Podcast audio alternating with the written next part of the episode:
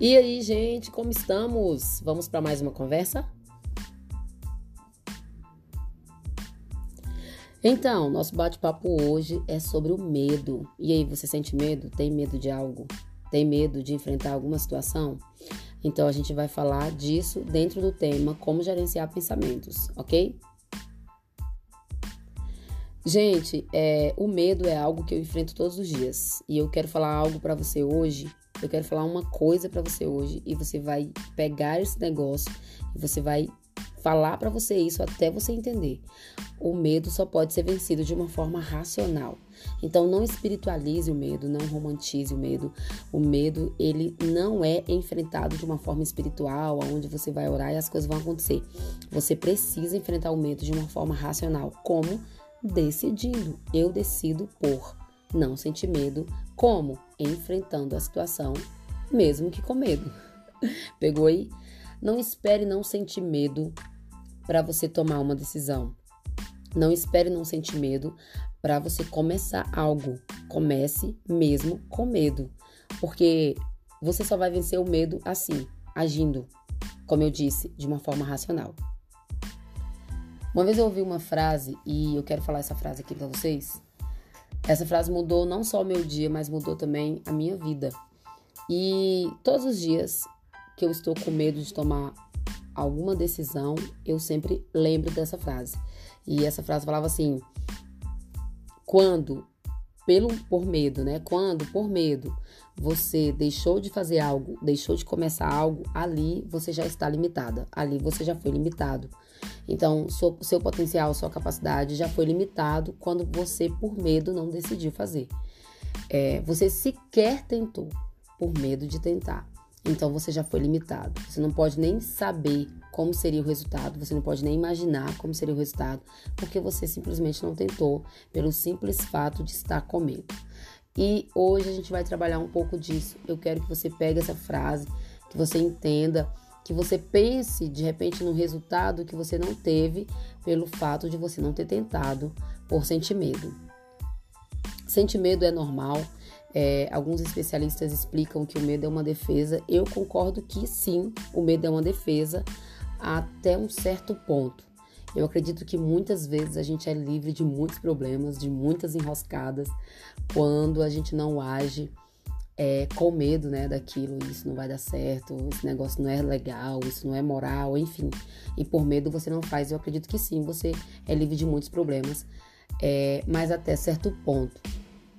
Quando o medo te trava em começar algo, em você abrir um negócio, em você realizar um sonho, enfim, quando o medo te trava nisso, em você de repente começar um relacionamento, ou em até mesmo você crescer mais espiritualmente.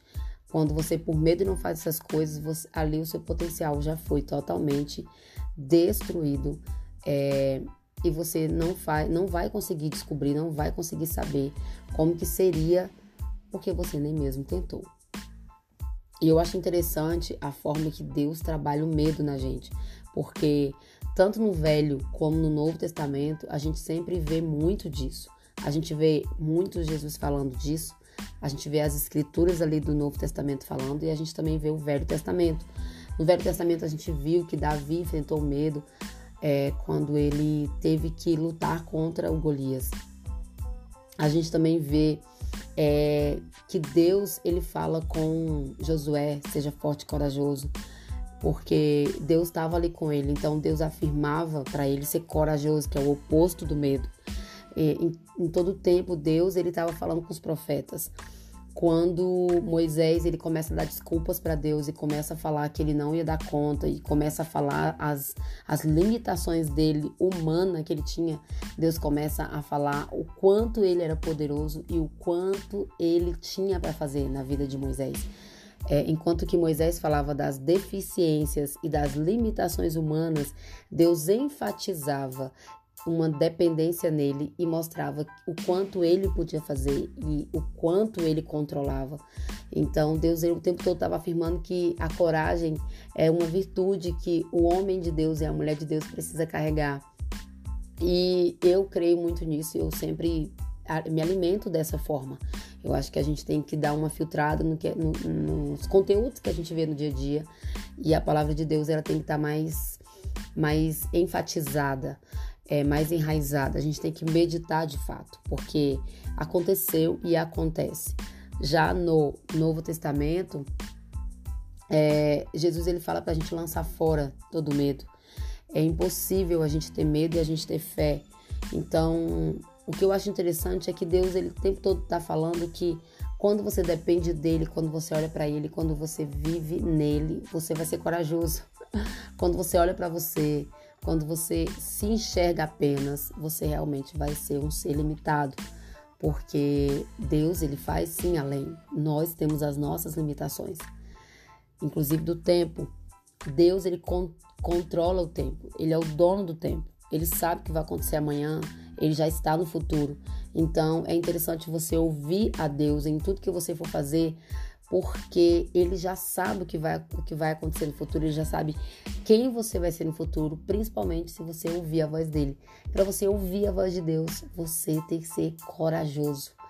Deus, ele não gosta dos tímidos, e quando eu falo tímido, eu falo nesse sentido de medo, de você não ter ousadia, de você não, não agir, de você não decidir. É, eu, eu sempre falo que quando você não decide, automaticamente você decide. Porque a sua decisão é neutra, mas você vai colher os frutos daquela decisão, mesmo que seja uma decisão neutra. E eu acho que são os piores frutos, é, os frutos de algo que você não queria, mas que automaticamente você plantou por não decidir. Então, o medo ele não pode me paralisar, ele não pode te paralisar. Você precisa ser ousado, ter coragem. É, eu sempre foco muito em Paulo e hoje, e hoje eu estou falando realmente muito da Bíblia porque não tem um livro, não tem um livro que vá é, confrontar mais o medo e a limitação humana do que a Bíblia. E Paulo, ele sofreu muito, ele sofreu, ele, ele teve que enfrentar, ele não foi poupado de todo e qualquer tipo de medo, da solidão, do frio, da fome, é, da morte, todo tipo de medo que a gente tem, Paulo, ele enfrentou. E isso mostra, isso nos mostra que com Deus nós podemos, nós podemos infinitamente mais. É, Jesus ele falou uma coisa bem interessante quando ele estava para subir já, né?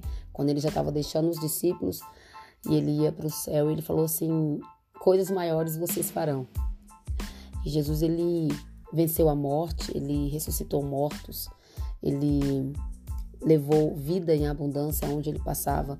Eu acho interessante que Jesus foi o maior frustrador de velório, já viu? Aonde Jesus, todo velório que Jesus ia, ele, ele acabava com o velório. Pensa só as funerárias antigamente. Não rendia, né? Pelo menos até Jesus estar tá na terra. E ele falou que a gente faria coisas maiores e eu acredito que a gente não faz por medo. A nossa fé, ela é realmente uma fé travada. É, eu nem falo que é pouca, porque ele falou claramente que se a nossa fé fosse do tamanho do grão de mostarda, já faria algo muito maior. Ele, ele fala que a nossa fé do tamanho de um grão de mostarda removeria montanhas e, e muitas vezes nós temos montanhas da incredulidade dentro do nosso coração e nós não temos fé suficiente para removê-la. Aliás, nós não temos uma fé ativa, essa é a palavra. A nossa fé é neutra, é morta e nós precisamos avivar. Então, o que eu quero falar para você hoje é: tenha coragem. Segura na mão de Deus e vai. Tenha coragem, porque o teu Deus é corajoso e Deus ele, ele quer que você seja corajoso. É, enfrente os seus medos, enfrente o medo de repente de ficar só, enfrente o medo de receber o um não, enfrente o medo de fracassar por, por tentar algo, por investir em algo. Enfrente o medo. Não se deixe travar pelo medo, não se paralise pelo medo, porque o seu Deus, que é vivo, ele quer isso, ele quer que você seja corajoso. E nós, quando somos corajosos, conseguimos ir além das nossas limitações. E isso é muito bacana. Isso é impagável. E a sensação que você vai viver, ninguém nunca, nunca vai poder pagar. Então é isso, galera. Espero ter ajudado de alguma maneira, espero ter contribuído para o seu dia e que Deus te abençoe. Fui!